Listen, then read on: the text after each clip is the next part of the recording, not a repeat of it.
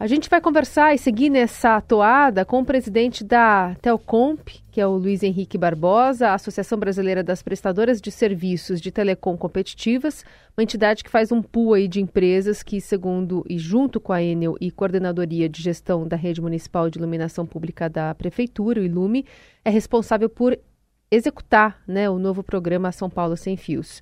Luiz Henrique, bem-vindo, bom dia.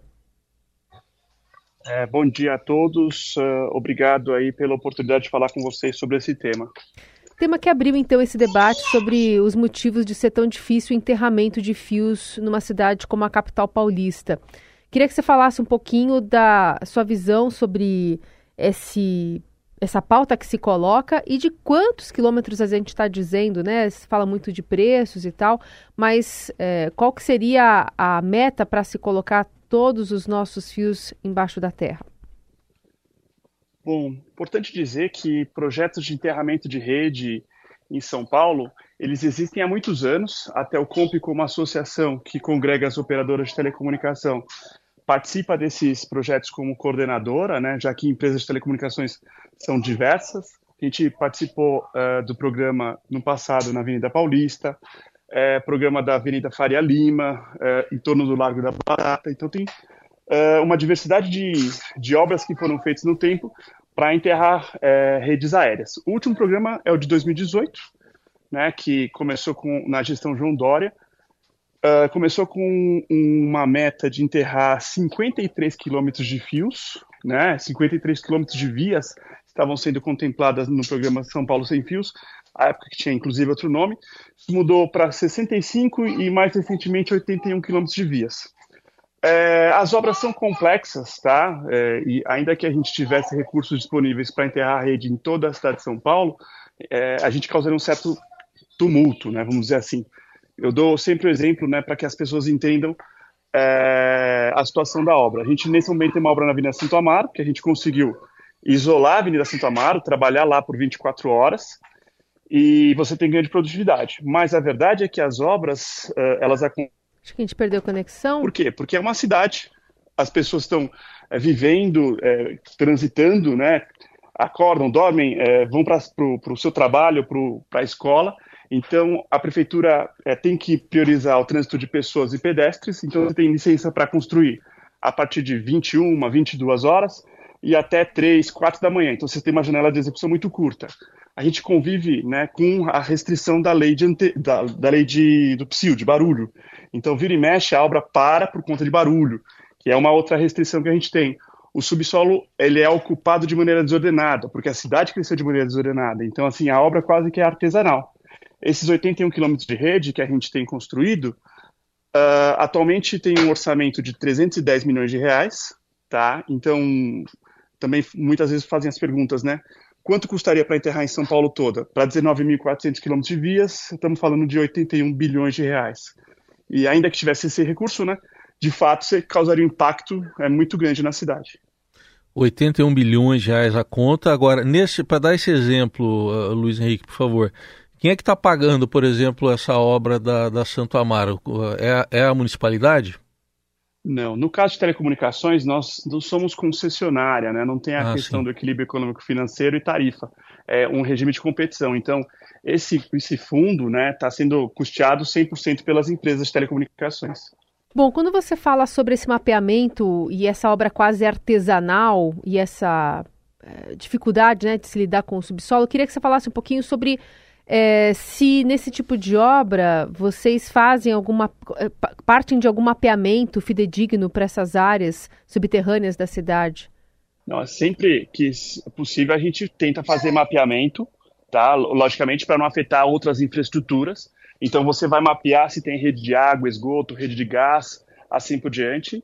Mas a verdade é que assim, muitas vezes você tem infraestruturas muito antigas, então o mapeamento ele não é fidedigno. Ah, você sabe que tem uma rede de gás e ela está indicada que está a um metro e meio de profundidade, mas quando você vai cavar, ela de repente está a 80 centímetros de profundidade. A rede de água, esgoto, rede pluvial. Então, assim, por isso há que se fazer a obra de maneira quase que artesanal para você não romper infraestruturas já existentes, né, causar dano, causar acidente. Rede de gás, por exemplo, é muito perigoso. Rede de água e esgoto, você tem um transtorno muito grande também quando se rompe de maneira indevida, né? Então, assim, é, a cidade cresceu por muitos anos de maneira desordenada, o subsolo não é, é mapeado de maneira confiável, então a gente convive com essas situações. E quando você listou esses, esses lugares que já existem os fios enterrados, eles sofreram também, não? Com a queda de, de, de energia desde sexta-feira? O que, que, garante que esses ah, lugares eles vão é, permanecer ilhas, né? Enfim, menos afetadas por essas questões climáticas e de queda de árvores, por exemplo?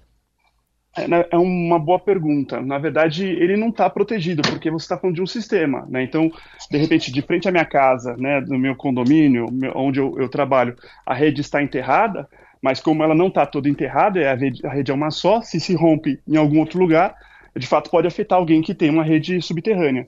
Né? Então, a proteção contra problemas aéreos seria enterrar 100% da rede, o que é impossível, ou se tem que ser feito, é um trabalho de longo prazo. Né? E a rede aérea, por sua vez, também tem atributos importantes. Se a gente pensar no subterrâneo, situações de alagamento, a gente tem impacto no subterrâneo. Então aí era desejável aéreo. Então a verdade é assim, que você tem que conviver com os dois tipos de infraestrutura. É, nessa questão envolvendo custo, né, que você citou, está é, tá, tá havendo uma discussão sobre o prefeito chegou a falar em taxa, depois recuou dizendo que não era uma taxa, seria uma contribuição não obrigatória para quem quisesse numa determinada rua enterrar os fios. É, eu queria uma avaliação sua. É, de onde deve vir um financiamento por um projeto dessa magnitude? Bom, antes de mais nada, a gente precisa ter previsibilidade e segurança jurídica. Né? O que, que isso quer dizer? Projetos como esse, eles são de 10, 20, 30, 40 anos. Não pode surgir da necessidade de uma pessoa ou outra, porque a gente precisa de tentar buscar construir essas redes de maneira mais barata possível, da maneira mais eficiente. Então, assim, as empresas de telecomunicações que não têm, né, é, não, não, não tem como repassar para a tarifa, elas sempre colaboraram com o projeto de enterramento de rede, uh, mas precisa de visibilidade. Né? Não pode ser um, um, plano do prefeito de agora, nem do prefeito de, de, é, de ontem. Tem que ser um plano né, de Estado, que a, a, prefeitura e todos os prefeitos que foram ou que virão é, concluem e dão previsibilidade. A gente não pode ter mudança. Por quê? Porque isso implica em orçamento, né, implica em coordenação, e esse é um ponto que a gente sofre bastante, porque vira e mexe surgem diversas iniciativas, uma vai, outra não vai, para, começa uma outra iniciativa, isso tudo é gasto de energia, entende? E de dinheiro também, né? De paciência, querendo ou não, dos, dos consumidores também. A gente fala aqui, e tem vindo, vindo muitos relatos de ouvintes dizendo que eles não têm opção, né? que, diferentemente de outras concessões, que você pode escolher, por exemplo, uma operadora de celular para fornecimento de energia, isso não é possível. E aí você fica refém de uma operadora só. Você entende que é, essa é uma realidade que a gente vai ter que conviver por uma peculiaridade do Brasil e de São Paulo? Na verdade é o seguinte, é, dentro das infraestruturas, né, a gente tem sempre água, esgoto, energia, gás. Esses três segmentos, eles são monopólio natural é, por definição. É mais eficiente uma única empresa. Em telecomunicações pode ter competição, então tem diversos operadores celular, diversas empresas de banda larga fixa, né? Então por isso é, o caso da energia é, é, específico, né? Quando tem esse impacto, mas não existe uma maneira de você ter energia mais barata do que não uma única concessionária. Isso até, né, é, é questão econômica, né, do, dos livros de, de microeconomia. E essas negociações que a gente tem é, observado, os conflitos, na verdade, entre governo do Estado, é, União e Prefeitura para se regular, para se ter uma resposta de Enel ou de outras, é, outras entidades ligadas nessa né, questão de fornecimento, mas pensando nessa resposta pronta ao consumidor, na preparação de aditivos, talvez, de contrato para se precaver para planos de contingência, para a questão de mudanças climáticas. É, que tipo de segurança jurídica se existe realmente para isso acontecer, para que não fique o refém o cidadão, né, o consumidor da Enel, por exemplo? Nós acreditamos que crises como essa são oportunidade para justamente ver é, os problemas. É, e o problema nesse caso de São Paulo, de fato, é o manejo de árvores, poda de árvores, e não é um problema da prefeitura de hoje, é de décadas, né, que, que não cuidou, então as árvores elas estavam expostas de fato por uma intempérie como que aconteceu. É, infelizmente, né, essas situações de exceção serão cada vez maiores.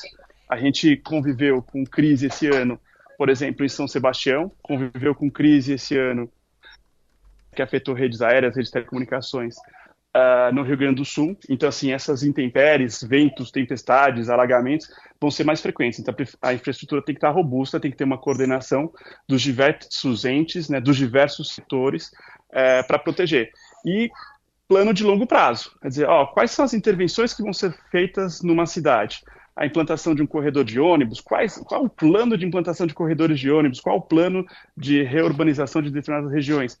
Então, plano de 5, 10, 15 anos, que aí tem que contemplar as infraestruturas. O que acontece é que muitas vezes tem planos, é, não tem coordenação, é, faltando poucos meses para início da obra, lembram que tem telecom, lembram que tem energia, enfim. Então, esse é, é, é a maior preocupação que a gente tem. Então, nesse sentido, os contratos devem ser revisados.